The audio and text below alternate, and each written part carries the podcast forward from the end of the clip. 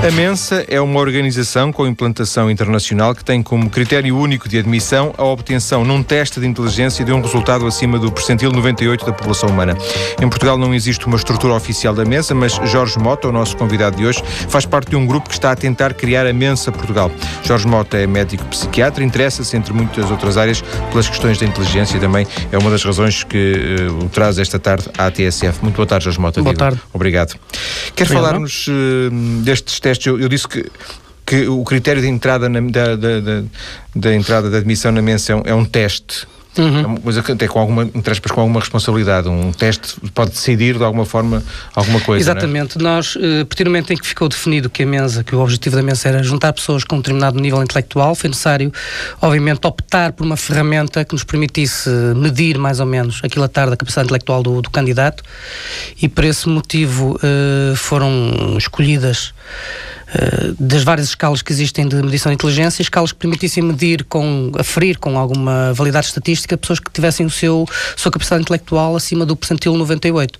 Isso é esse tipo de escalas que nós estamos a utilizar neste momento na mesa em Portugal e no resto do mundo, obviamente. E o, o teste, o teste que é usado é um teste universal, tanto é usado para alguém na China como para alguém no Brasil? Para que possa haver uma medição correta da capacidade intelectual do candidato, o teste tem que ser o mais neutro possível em relação a, ao que quer que seja. Nacionalidade, religião, sexo, o que quer que seja, tem que ser um teste completamente neutro. Uh, há testes que, que, geralmente se fazem que implicam o conhecimento de certos, certas informações de cultura geral, ou da história de um país, ou de outros temas que são muito específicos e que, obviamente, uh, nunca iriam permitir uma pessoa que não esteja dentro dessa cultura Sim. de ter uma boa pontuação nesses testes. Nós procuramos ter um teste que seja o mais eh, justo, o mais neutro possível. Mais universal, nesse caso. Exatamente. E é, é um teste que tem perguntas. Uh digamos assim, perguntas simples, é um, é um teste mais numa área estatística, por exemplo, mais de, de um raciocínio mais complexo, mais elaborado? O que o teste procura medir, digamos, é uma capacidade genérica, chamemos assim, de, de inteligência, que tem a ver com a capacidade de resolver problemas e de as resolver com uma determinada velocidade de pensamento, digamos assim. Hum, eh, que permita realmente que só pessoas com uma determinada capacidade intelectual, acima do tal cutoff do percentil 98, sejam capazes de resolver isso dentro do tempo limite. O que o teste faz geralmente é um teste matricial. Ou seja, há um conjunto de imagens em que existe uma determinada relação, digamos assim, entre essas imagens, entre as figuras que aparecem nas imagens, o número de estrelas, a forma, a forma como, como essas imagens estão dispostas dentro de cada quadrado, e uh, há sempre um quadrado que é deixado em branco de modo que no final, digamos, debaixo de, dessa imagem há depois várias opções e que o candidato tem que fazer a escolher a opção que se adequa àquela, àquela sequência lógica. Ele tem, terá que antecipar a sequência, a próxima sequência, Tem que entender a sequência. Sim. Tem que, tem que olhar para uma data de imagens parecem perfeitamente aleatórias e perceber que há um raciocínio por trás daquelas há um, imagens. Há uma lógica naquilo. Exatamente. Perceber qual é essa lógica e escolher a resposta certa. E portanto, em 20 minutos. Uh... Neste momento, o nosso teste tem que ser feito em 20 minutos. São 36 perguntas em 20 minutos. E, e há um teste da Mensa nesta altura? Uh, ou, ou, a Mensa usa testes uh, daqueles. Antigamente chamava-se testes psicotécnicos, não sei, daqueles que, que permitem avaliar. Não sei se é correto chamar um teste psicotécnico. Pois não, porventura não. Nós neste momento temos, como eu disse, é um teste matricial. Nós antes utilizávamos um, um teste que se chamava as matrizes progressivas avançadas de Raven, o modelo 2, que é o teste o, precisamente para o, para o percentil mais alto. Nós neste momento temos outro teste, eu não vou estar aqui a dizer o nome para não queremos que as pessoas depois vão uh, pesquisar isso em casa e aprender a fazê-lo, porque tem que ser, a pessoa tem que ir lá completamente virgem, digamos assim. Nós temos um teste que no fundo repete, é o mesmo tipo de teste, é um teste matricial. A única diferença em relação ao, ao Raven, se calhar, é que tem uh, mais perguntas para responder em menos tempo. Portanto, até certo ponto poderá estar reduzida alguma dificuldade de algumas perguntas, mas exige na mesma que a pessoa tenha aquela capacidade de resposta suficientemente rápida para conseguir nos 20 minutos uh, preencher os mínimos para a entrada na mesa. E a mesa uh, chancela, garante, uh, assegura a validade do, do, teste? Exatamente, o teste é escolhido pela mesa, só aquele é que é aceite, mesmo quando são feitos cá em Portugal, tem que ir a Londres para serem validados por um psicólogo da mesa, senão não são aceitos. Ou então no caso em Portugal já não se aplica isso, mas uh, num país onde, por exemplo, não tenha uma mesa nacional, não tenha ninguém que, que, faça o teste, ou isso é feito através de uma mesa de outro país, implica que haja alguém para supervisionar o teste para que seja feito segundo as regras. E pode ser qualquer pessoa, um psicólogo, um professor, um pai, desde que cumpra com aquelas regras. Um, obviamente, uh, se uma pessoa já tiver feito um teste que não seja o teste da mesa, um outro teste qualquer, com um psicólogo, no consultório ou isso, tem sempre que ser contactado à mesa, a mesa tem que saber quem é o psicólogo, tem que ver qual é que é o tipo de teste para que seja avaliado se realmente esse teste cumpre ou não com, com as exigências da mesa, porque senão não, Obviamente que esse teste nunca será aceito. Recorda-se, Jorge, do primeiro teste que fez, primeiro teste deste tipo? Não, portanto, imagino que no primeiro teste que tenha feito não tenha sido da mensa, não é? Quer dizer, eu já fiz várias coisas, mesmo em brincadeira, quando era mais novo, não é? Uh, assim, uh, a sério, digamos assim, foi um teste que eu fiz na, na internet. Um, assim, um bocadinho, um bocadinho na brincadeira, por acaso era um teste suficientemente neutro, porque a maior parte dos testes que se encontram na internet, obviamente, exigem certos conhecimentos culturais que, obviamente, vão, vão uh, interferir na, no resultado final. Uh, fiz um teste na internet e deu-me um resultado que eu achei que era assim um bocadinho superior àquilo que eu estava à espera. E foi isso que me levou até certo ponto a. E tendo em conta que também já tinha ouvido falar na mesa e, e como também na altura se tornou conhecido cá em Portugal, pelo menos através da internet, o que eu soube é que estavam. Portanto, a Mesa Brasil estava naquele momento a, a supervisionar os testes feitos em Portugal. Um, Levou-me a procurar. O, na minha vida profissional tinha uma pessoa a minha amiga que trabalhava em psicologia, pedi para fazer, obviamente, um, um teste, os testes que se habitualmente se fazem na, em, uh, eh, na psiquiatria para avaliar a inteligência das pessoas, a ver mais ou menos qual é que seria o resultado e percebi-me que era impossível estar a medir a minha inteligência com esse teste, porque esse teste tinha um limite máximo.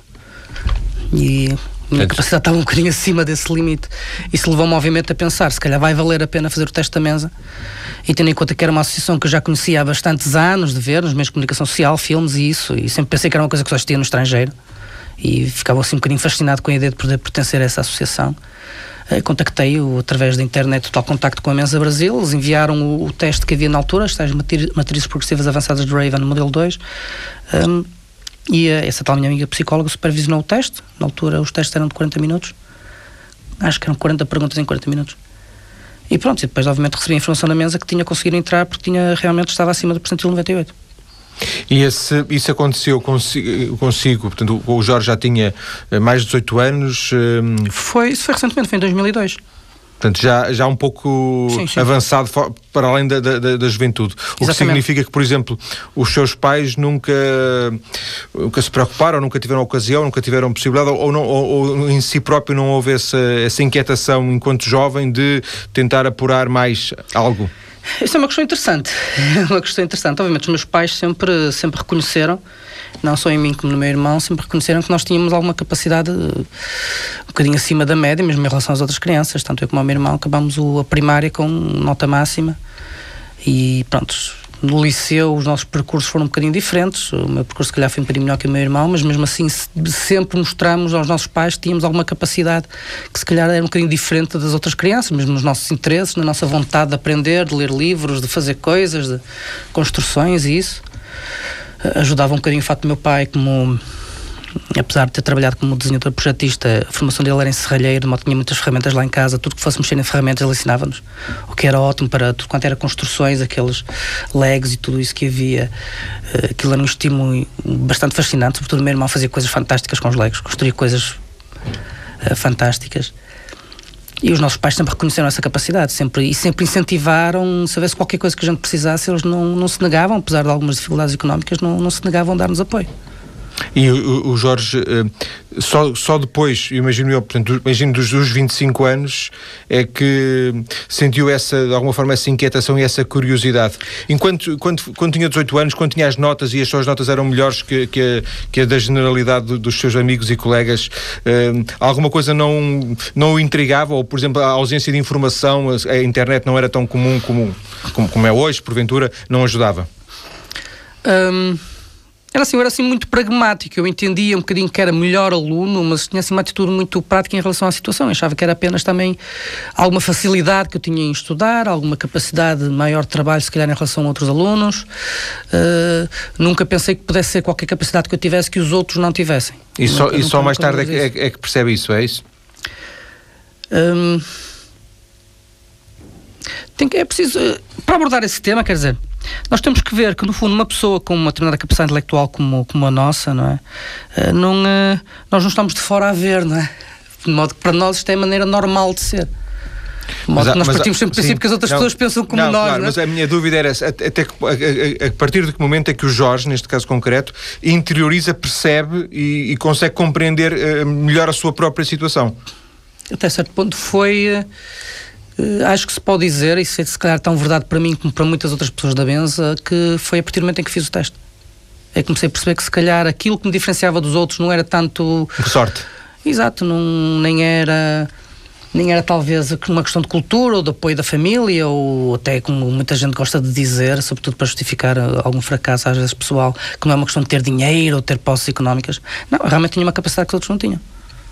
E que até, até essa altura nunca me tinha percebido disso, sempre achava que percebia que havia qualquer coisa diferente entre mim e os outros, mas às vezes até interpretava isso de uma forma até pejorativa para mim. Pensava que era eu que, se calhar, não teria tanta capacidade como os outros tinham de, de fazer certas coisas. Porquê, já agora? É uma, uma visão, no mínimo, curiosa precisamente por causa da, da, visão diferente que uma pessoa com uma inteligência com um nível um bocado elevado tem em relação Popularmente, ao Popularmente, sentia um pouco de remorso, era isso? Tudo isso, eu não percebia porque é que as outras pessoas viam problemas onde eu não via, não viam soluções onde eu via, achavam que determinadas coisas eram complicadas, eu não achava, achavam que determinadas coisas eram importantes e eu pensava que aquilo não tinha importância nenhuma, eh, eu achava às vezes que o caminho era para um lado e as pessoas achavam que, era, que se calhar o caminho iria ser um bocadinho pelo outro, ficava sempre a pensar, porque é que eu estou sempre errado, não é? Depois comecei a ver que se calhar era o, o, facto de que enquanto as outras pessoas olhavam para o parafuso e para a porca e ficavam a tentar perceber o que era aquilo e porque é que servia, e eu já tinha pegado o parafuso na porca, já tinha tarrachado, já tinha Construído qualquer coisa. Quando, quando chega a altura de escolher, eh, quando acaba o secundário, escolher, digamos, um curso que seria provavelmente hum. a sua profissão, escolhe a medicina. A medicina tem alguma coisa a ver com as notas? Hum, no liceu havia sempre aquela de as pessoas queriam ir para a medicina, ponto final toda a gente queria ir para a medicina, era assim um bocadinho na altura, portanto eu saí do liceu em 84, uh, eh, na altura era assim um bocadinho a única saída que havia, havia as pessoas que tinham nota para ir para a medicina e havia os que não tinham, portanto iam para os outros cursos e depois era ao calhas. Eu, obviamente, sempre tive essa pressão, nunca foi propriamente uma vocação que tivesse. Aliás, aos 18 anos eu sentia um bocadinho alguma dificuldade em entender qual é que seria a minha vocação. Uh, foi um bocado aquela de se eu tenho notas realmente para entrar em medicina se essa possibilidade existe, eu vou tentar. E obviamente tentei, candidatei-me a São João, a biomédicas, e depois, obviamente, se não conseguisse entrar em medicina, iria para o campo da biologia, outra coisa do género. Com sorte entrei em biomédicas e ainda bem que o fiz, porque a partir do momento em que eu entrei em biomédicas e comecei a estudar lá, comecei a perceber que aquilo era o meu meio. Ainda que antes não houvesse, não sei se a palavra é muito correta, um apelo seu dizer assim, eu, eu gosto disto, eu gosto de, desta parte de, de, ou do, da terapêutica, ou do diagnóstico, ou do, de lidar com corpos, ou de biologia, enfim, gosto, podia, podia ser uma parte mais uh, artística, por exemplo, ou uma parte mais uh, de letras, ou uma, gostar mais de história, mas não, uh, tanto quanto eu percebi, não havia um, um apelo em relação a, um, a uma área. O problema é que se calhar nunca há um apelo em relação a uma área só, não é? O apelo que havia em relação a várias áreas, possivelmente, e na altura, se calhar também a medicina foi um bocadinho por falta de saída noutras áreas. Sempre gostei de ciências, sempre gostei de astronomia, sempre gostei de, de várias coisas, de aviação e isso, ah, mas não tinha propriamente saídas nesse campo. E depois, quando escolheu psiquiatria, já agora, escolheu também porque haveria alguma razão uh, com o passado? Ah, bem, mesmo sabendo que amanhã vou ser gozado pelo que eu vou dizer. Quando, eu lembro que na altura, quando tirei, pronto, terminei o meu internato, tinha que escolher a minha especialidade, eu fui de férias para o Algarve. Eu até me lembro que estava na varanda a ver precisamente um eclipse da lua e a tirar fotografias a isso. E a pensar que passados 15 dias eu ia ter que estar a escolher a especialidade que iria ser, quer dizer, já não era do, do, do género tirar um curso de medicina ao fim de 6 anos escolher a especialidade, não é? Eu, eu ia escolher a especialidade e a partir acabou. Eu não, ia poder ser dali de maneira nenhuma. De repente apercebi-me que eu sempre quis entender um bocadinho melhor o comportamento humano, o funcionamento da, da, mente humana, e que apesar de psiquiatria nunca ter sido uma coisa de que eu entendesse muito, nunca fui assim o, o melhor dos alunos a psiquiatria, muito pelo contrário. Uh, era a única de todos os campos que havia na, na medicina, e tendo em conta que eu tinha muito boas notas em, em várias situações, muita gente pensava que ia para cardiologia, outros pensavam que eu se calhar ia ser cirurgião. E apesar dessa capacidade que eu tinha, aquela uh, o único campo onde eu realmente não entendia nada, não percebia nada e no fundo acabava por me fascinar mais era a psiquiatria. Uma hora que eu fui para a psiquiatria um bocadinho por eh, desafio. Eu desafiei-me a mim mesmo a ir para a psiquiatria, ainda bem que o fiz, porque eu hoje não trocava a especialidade para outra. Ou seja, eh, encontrou, percebeu a medicina no momento em que entrou em medicina e percebeu a psiquiatria no momento em que entrou em psiquiatria, não de alguma um forma? Um bocadinho isso.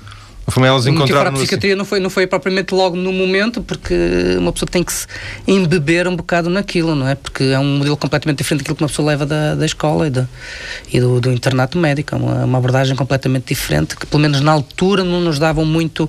Tentavam, mas talvez um bocadinho por defeito meu ou defeito de todos os alunos, nós não entendíamos muito bem o que era a psiquiatria.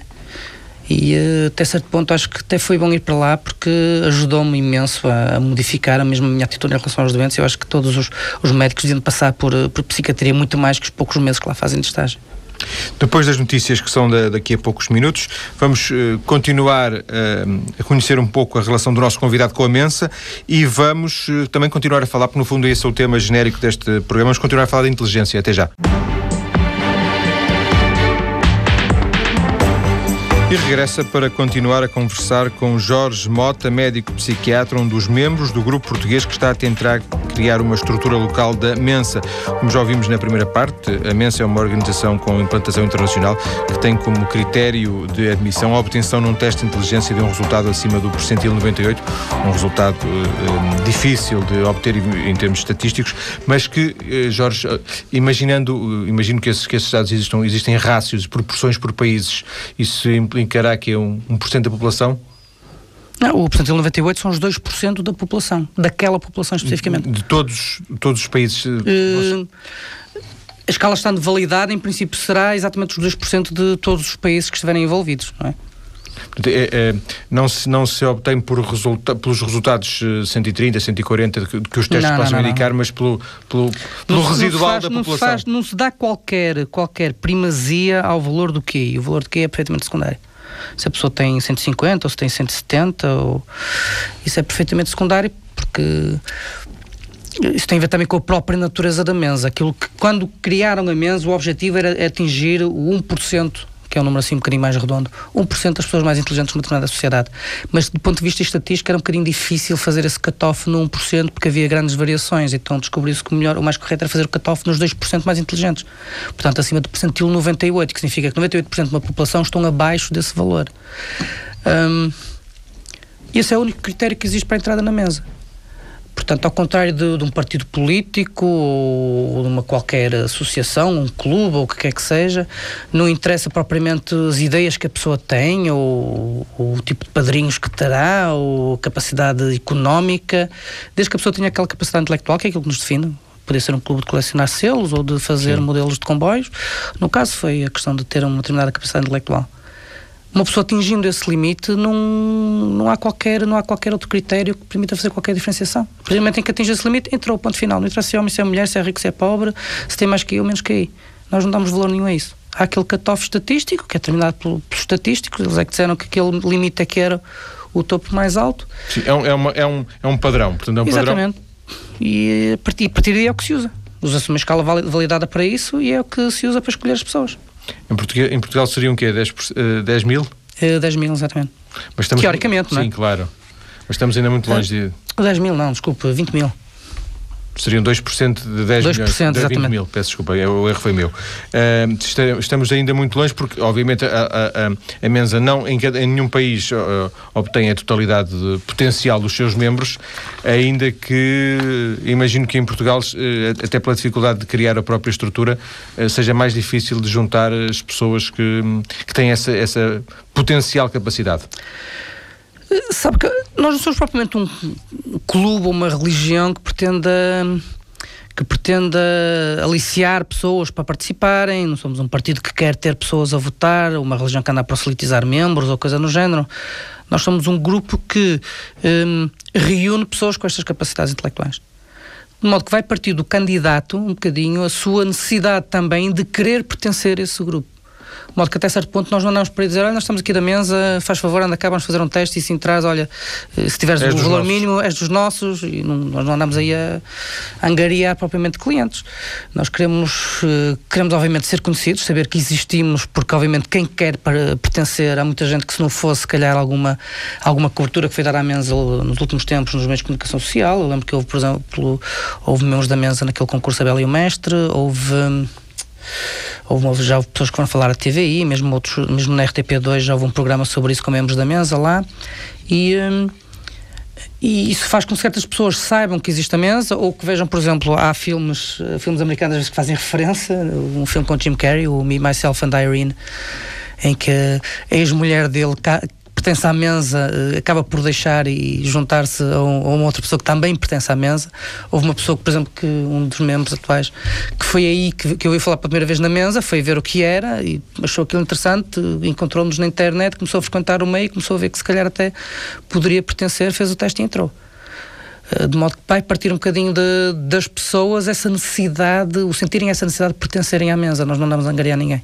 Portanto, Sim. se calhar por causa disso é que estatisticamente há 20 mil, na prática nós neste momento devemos chegar mais ou menos a uns 100, se calhar nem tanto. E seriam precisos quantos para abrir uma estrutura oficial? Uh, suponho que 200 neste momento, acho que é 200. Estou a falar de cor, mas Sim, sem dúvida. Só para termos uma noção. Hum. Referiu esse, esse, concurso, eu também já tinha ouvido falar nisso, de concurso uh, de televisão, a Bela e a Mestra, não é? A Bela e o Mestre. E o Mestre. Uh, nunca ouviu? Nunca vi, peço desculpa. Não, não perdeu nada.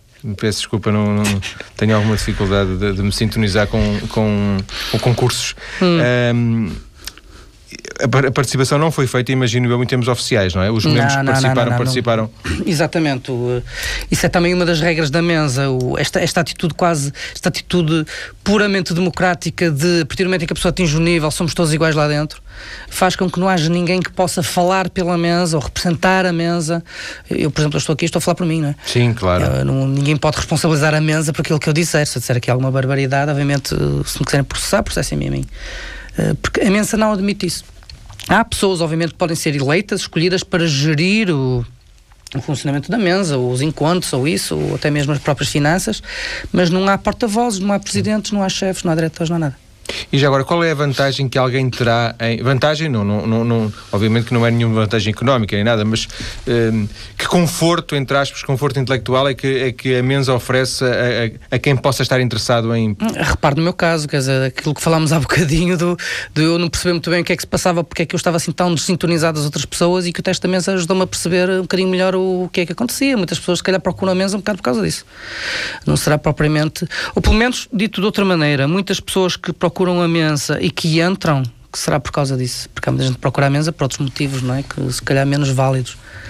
Um, mas a maior parte das pessoas vão realmente por uma necessidade enorme que têm de poderem partilhar uma visão diferente do mundo com pessoas que veem o mundo da mesma maneira. E há essa partilha, ou seja, há esse diálogo inter, inter eu costumo, eu costumo dizer na brincadeira que quando nós pegamos em pessoas ditas normais, estou aqui a fazer um gesto com os dedos de umas aspas, as pessoas reúnem-se todas para um almoço, não se conhecem, ficam reunidas a um canto, caladas, depois com o tempo fumam uns cigarros, bebem uns copos, começam a ficar mais alegres, começam a contar umas anedotas, a falar de futebol e se calhar ao fim de umas horitas as pessoas já estão assim um bocadinho mais, cada uma a fazer a festa para o seu lado. No encontro da mesa as pessoas não se conhecem de lado nenhum, juntam-se ao fim de 15 segundos estão a conversar sobre qualquer tema. Mas também bebem uns copos. Digamos que primeiro conversam e depois é que vão bebendo, não é? Porque também nesse aspecto também essa socialização também claro. se faz, imagino eu, pelos mesmos, pelos mesmos padrões. É, mas o que estou a dizer é que se calhar nós, eh, nós socializamos muito sim, mais facilmente sim, sim, porque eh, mesmo às vezes qualquer comentário, qualquer piada, qualquer. Hum, Deixa. Uma deixa serve para, para abrir. coisinha que se, que se veja, às vezes nós até mandámos uma piada e descobrimos que as outras pessoas na mesa estavam todas exatamente a pensar no mesmo, a interpretar da mesma Portanto, maneira. encontrar o denominador comum entre esse grupo uhum. de pessoas. É um bocadinho. E, é um bocadinho... e esse convívio faz-se? Esse convívio faz com alguma regularidade. Ainda, ainda no dia 24 de Abril houve mais um almoço da mesa na Azinhaga, que é assim o. A vossa capital? Sido... As palavras são suas. Sim, sim. Uh, é a nossa capital adotada, digamos assim. É. Não, obviamente não é propriamente só na Azinhaga que existe mesa, mas é um bocado a nossa capital adotada porque... Azinhaga é no Ribatejo, não é? Exatamente, no Ribatejo, um bocadinho abaixo da.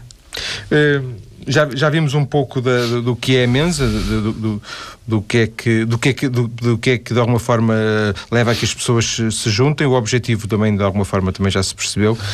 Um, queria introduzir aqui nestes minutos finais da conversa, Jorge Mota, a questão da, do interesse pela, pela, pela sobredotação. Por um lado, os sobredotados exercem um fascínio sobre o, o, o comum, porque de alguma forma é, há esse, esse, esse limite, esse, esse, esse horizonte que, que de alguma forma toda a gente gostaria de compreender.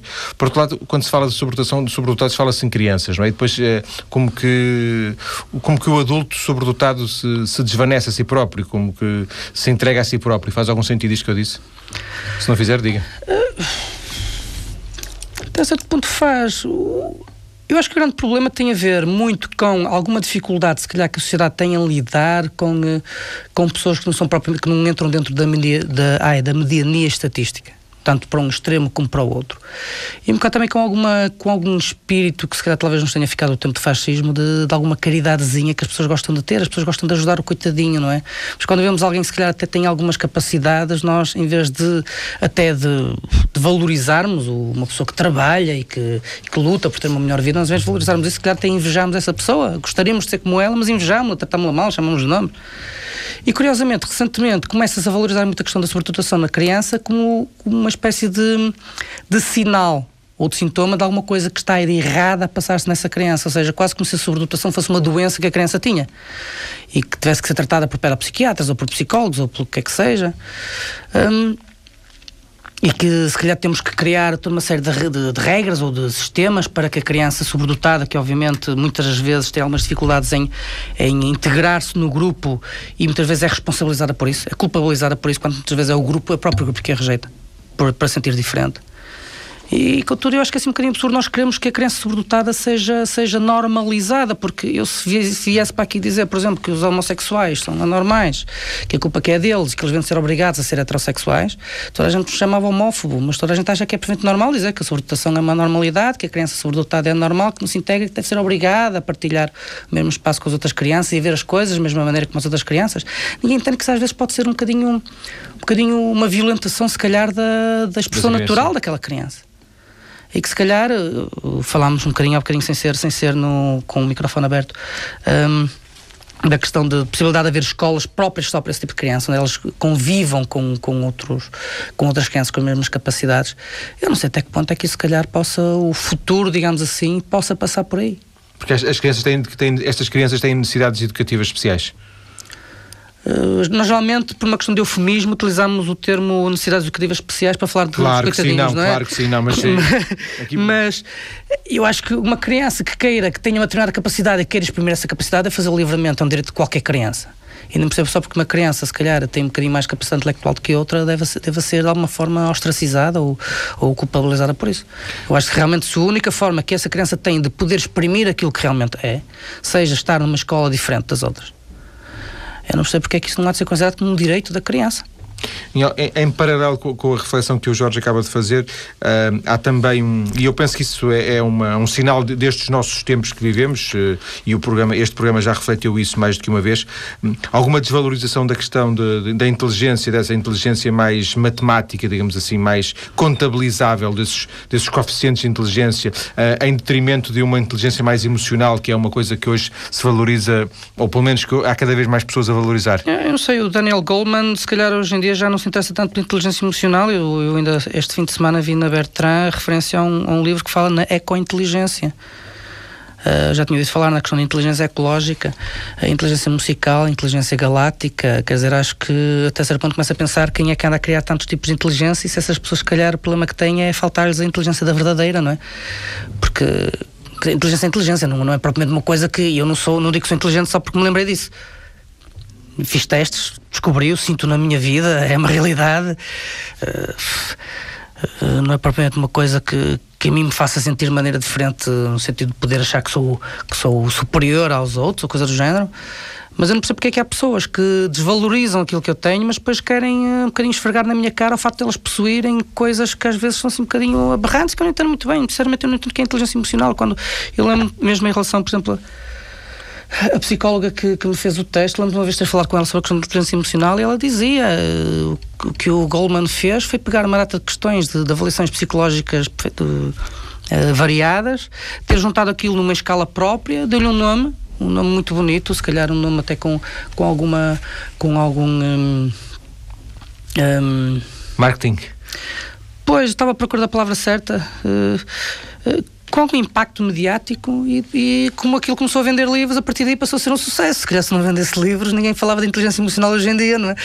Mas eu não sei até que ponto é que essas inteligências não são uma forma de tentar, de tentar uh, contabilizar um bocadinho, uh, de tentar uh, obter algum sucesso económico ou algum, ou algum, ou algum protagonismo por parte de algumas pessoas com base na, naquela eu gosto de dizer, com uma provocação, a verdadeira inteligência, que, que é aquela que é um bocadinho medida pelos testes uh, validados, pelos testes psicológicos, muitos dos quais utilizados pela mesa. Queria, queria aproveitar este, este minuto final para lhe pedir, não sei se, se é possível ou não, Jorge, mas eh, com base na sua experiência pessoal e também como psiquiatra, já agora também, juntando o útil ao agradável, um, ehm, para um pai que, que sinta que tem um filho que que, que, pode ser um filho que tenha essa, essa potencial eh, capacidade intelectual, o que é que aconselharia? Que fizesse que procure um teste, que procure fazer um teste para o compreender melhor? Eu acho que o que esse pai deve fazer deve fazer mesmo que os outros pais fazem, é gostar da sua criança, tentar entendê-la e tentar criar os, Mas isso parte o máximo, do pressuposto que, o máximo de condições possíveis isso, para, a é? criança, para a criança fazer isso. Se, é, eu acho que se calhar a questão dos testes. Compreendê-lo melhor antes será, será útil? Não sei até que ponto é que poderá valer, isso poderá valer-se de escalas para se fazer isso. Eu acho que o, o pai reconhecendo que aquela criança tem se calhar outras capacidades que as demais crianças não têm e querendo essa criança de alguma forma expressar essas capacidades de alguma maneira, que os pais devem criar meios para isso muitas vezes não tem a ver com gastar dinheiro ou comprar coisas muito complicadas, não é? Muitas vezes a criança, o que é bom para ela e para se exprimir, tem a ver com, se calhar, brincar de uma maneira diferente daquela Sim. que os pais, se calhar, gostariam de brincar. A minha filha gosta muito de, de trepar as coisas, desde que é pequenina, desde que começou a andar, gosta de trepar. Ela, com um ano, já queria ir para as escadas rolantes sozinha. Eu, se calhar, se fosse um pai como os outros, diria assim: ai, não, não fazes isso que te vais magoar. Eu não, eu deixo estar. Fico lá à beira, por causa ela cair, ela se magoar, mas ela quer experimentar, Dá, deixa. Dar-lhe o espaço dela. Exatamente. Agradeço ao Jorge Mota, uh, psiquiatra, médico, elemento uh, do Grupo Português da Mensa, ter vindo à TSF para esta conversa. Muito obrigado, Jorge. Obrigado, Muito obrigado.